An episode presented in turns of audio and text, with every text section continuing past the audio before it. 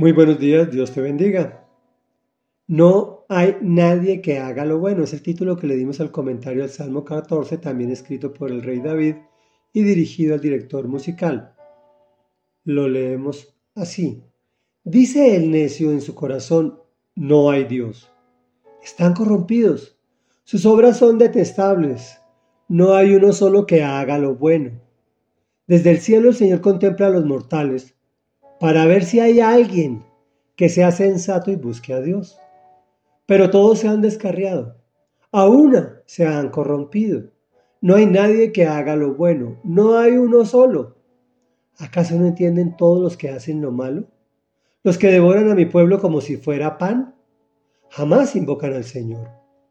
Allí los tienen sobrecogidos de miedo, pero Dios está con los que son justos. Ustedes frustran los planes de los pobres, pero el Señor los protege.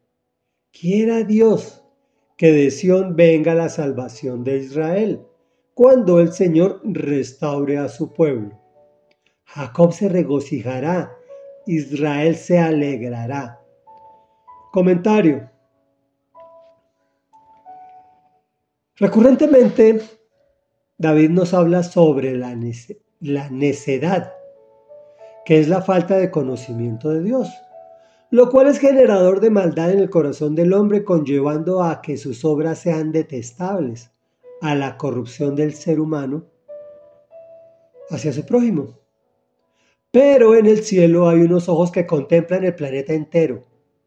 Sin embargo, el panorama no es muy halagüeño, pues según los que transmite el Señor en el escrito de David, es que todos se han descarriado, se han corrompido, que no hay nadie que haga lo bueno, no hay uno solo. David se incluyó en esta categoría y me incluyó a mí. Y la mala noticia que te tengo el día de hoy es que a ti también te incluyó en la misma categoría. Por otro lado, nos dice que esto mismo hace que los justos sean sobrecogidos de miedo. Pero Dios está con nosotros.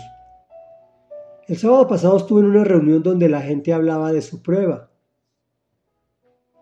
Yo les explicaba que no se preocuparan, que confiaran en el Señor quien al final de cuentas traerá la salvación, pues el Señor restaurará a su pueblo.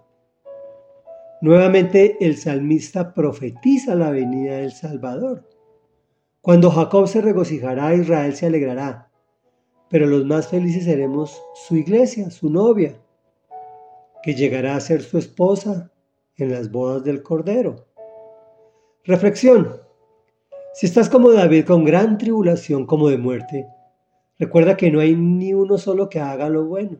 Como ya dijimos, David se incluyó y también nos incluyó a nosotros.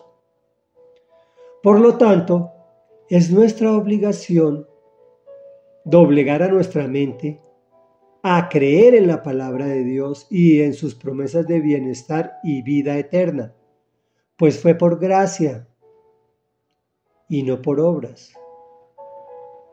Oremos, Padre nuestro que estás en el cielo, que nos miras desde lo alto y te encuentras con que no hay ni uno solo que haga lo bueno. No hay nadie, porque somos necios de, corazón. Y muchos decimos, no hay Dios. Sus obras son detestables, se han corrompido. No hay ni uno solo que haga lo bueno. Y eso nos incluye a nosotros. Pero Señor amado, tú dices en tu palabra que tú estás atento a nuestro llamado y que de Sión vino nuestra salvación tu amado Hijo Jesús de Nazaret, que pagó el precio que nosotros no podíamos pagar para ser justificados y que tú nos protegieras, para que nosotros pensáramos en tus palabras, en tus promesas de vida eterna, en tus promesas de bienestar y no de calamidad, para darnos un futuro, una esperanza y lo más maravilloso, una vida eterna a tu lado y al lado de Jesús con el Espíritu Santo. Y es en el nombre de Jesús que hemos orado. Amén y amén.